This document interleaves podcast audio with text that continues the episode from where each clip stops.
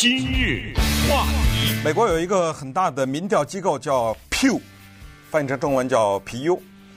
他在去年的时候呢，找了三千零二十九个在美国的 Latino，叫做西语裔人啊，做这么一个调查。我也不知道是什么刺激了他们要做这个调查，但是这个调查呢，非常的有意思，而且跟我们这个华人呢，我个人认为是。非常有关系的，所以我特别的有感触，要在这一节的节目中谈一谈。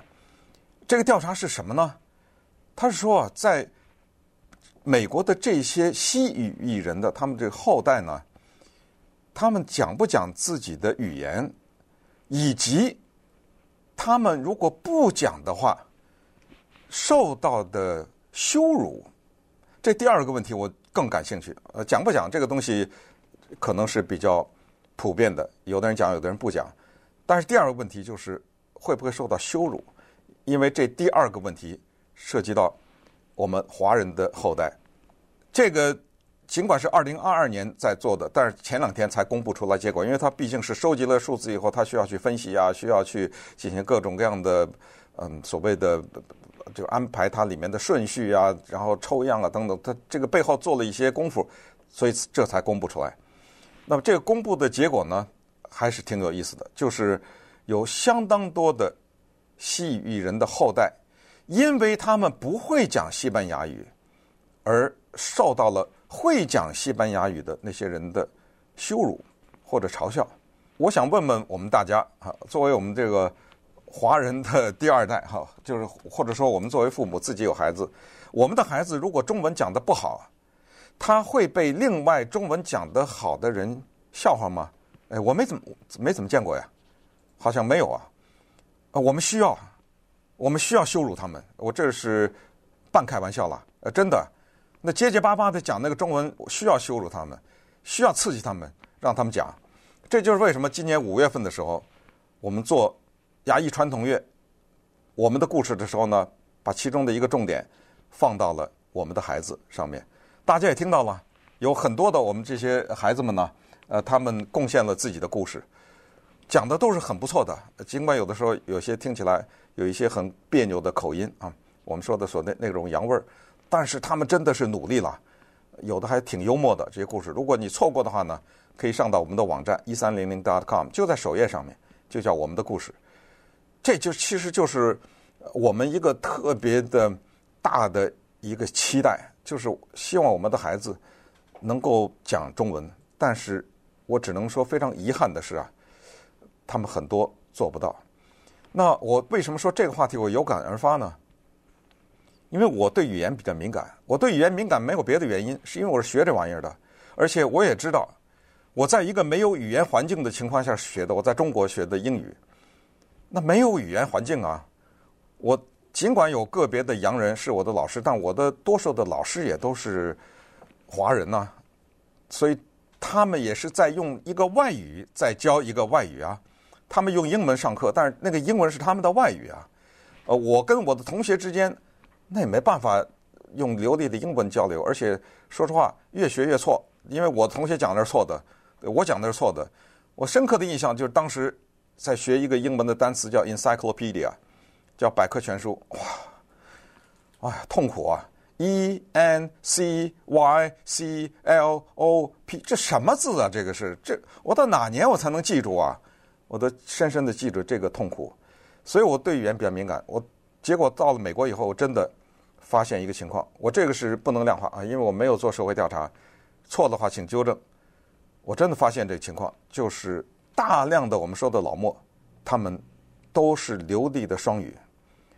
我无聊到什么程度啊？我以前在节目也讲过，有的时候我会在停车场那儿有一个收费的吧，一个停车的一个老莫，讲两句流利的英文啊，没有口音的英文，我往往就会好奇的问：哎，那你还会讲西班牙语吗？呃，当然呢。我说你的西班牙语，呃，百分之百的母语级的西班牙语。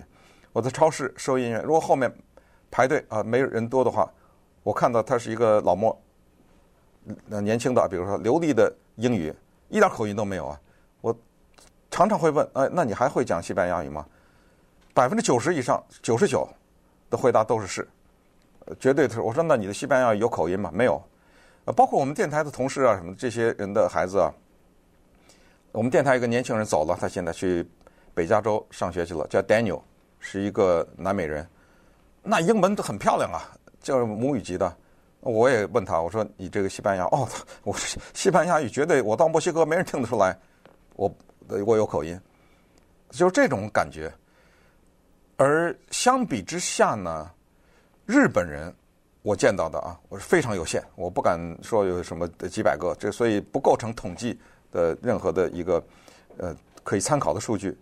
我发现，如果你认识一个人，他是一个祖籍是日本人，或者是上上一代是什么日本人什么的。很多不行了。其实我在 San Gabriel 这个地方租过一个房子，呃，这个房子的夫妻俩都是日本人。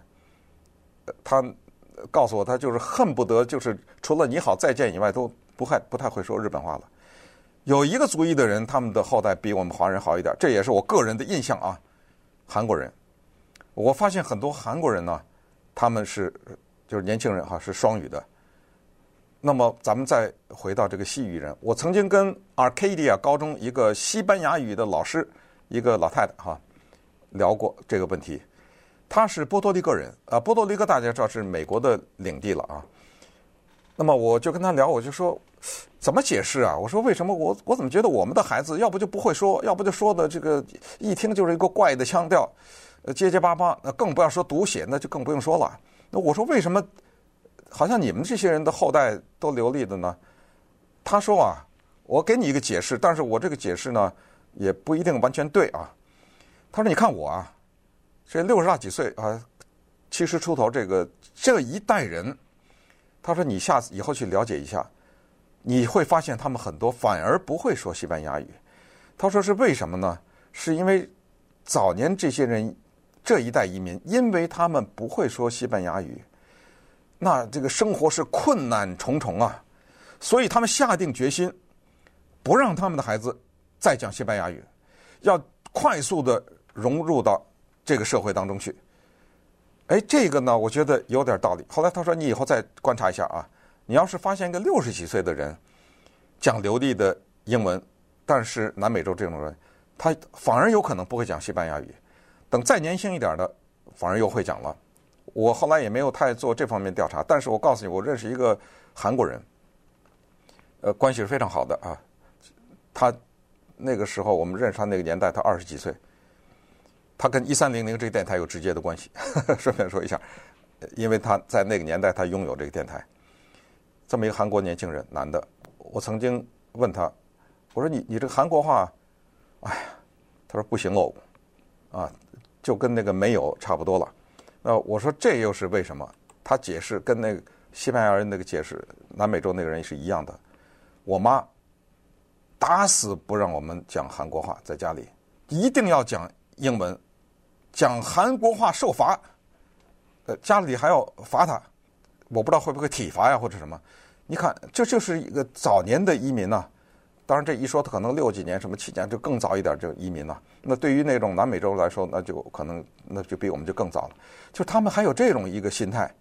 那所以我一看到这个 Pew 的这个调查呢，呃，我就特别感慨。那么等一下呢，我就给大家放一点小录音啊，就让你听一听，是说这些老墨的后代，当他们不会讲西班牙语的时候，他们是受到什么样的羞辱？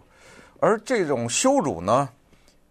我觉得我们的这个 呃华人的社区应该应该多一点，就是要羞辱我们的孩子。你叫你不会讲，你不会讲中文，你就会这个下场。什么下场？等会儿咱们看一下。今日话题，Pew 这个民调组织呢，他做的这个大型调查呢，挺说明问题的啊。就是说呢，超过一半的，超过百分之五十的，在美国的西语裔人的后代，当他们被别人发现他们西班牙语讲得不好的时候呢，会受到羞辱，会受到嘲笑啊。这些人甚至身上背了一个外号，或者一个整个一群人的这么一个代号，叫做 “Yo no sabo”，这翻译成中文就是“我不知道 ”，I don't know，啊，就是我不知道的这么一群人，你就会被嘲。比如说啊，举例来说，什么叫做被嘲讽？我们加州有一个地方叫 San Pedro，大家都知道。可是如果你是一个老墨的后代，你这样说，人家说这哪叫 San Pedro？这 San Pedro，就比如说啊，这是西班牙语发音，我不一定发得准。再说一个，我们都知道一个墨西哥的快餐叫 Taco Bell，对不对？呃，你说 Taco Bell 没问题，但是你要是西班牙语，那他就嘲笑你了。你怎么这么说呀？这叫 Taco Bell 啊，它是这么一个发音。再说一个字儿，古巴，但是英文 Cuba 啊，都知道有个国家叫古巴 Cuba。啊，但是你要是讲西班牙语的人，你再说 Cuba，他就笑你了，因为他西班牙语这个字的发音是 Cuba，这也是古巴这个字的发音的来历。你怎么说 Cuba？你会不会啊？西班牙你怎么这么发音呢？这个怎么说呢？这我怎么举这么一个例子，大家可能更直觉了。在北京的大街上，走着一个高大的白人男子，黄头发、蓝眼睛，然后过来，你跟他说。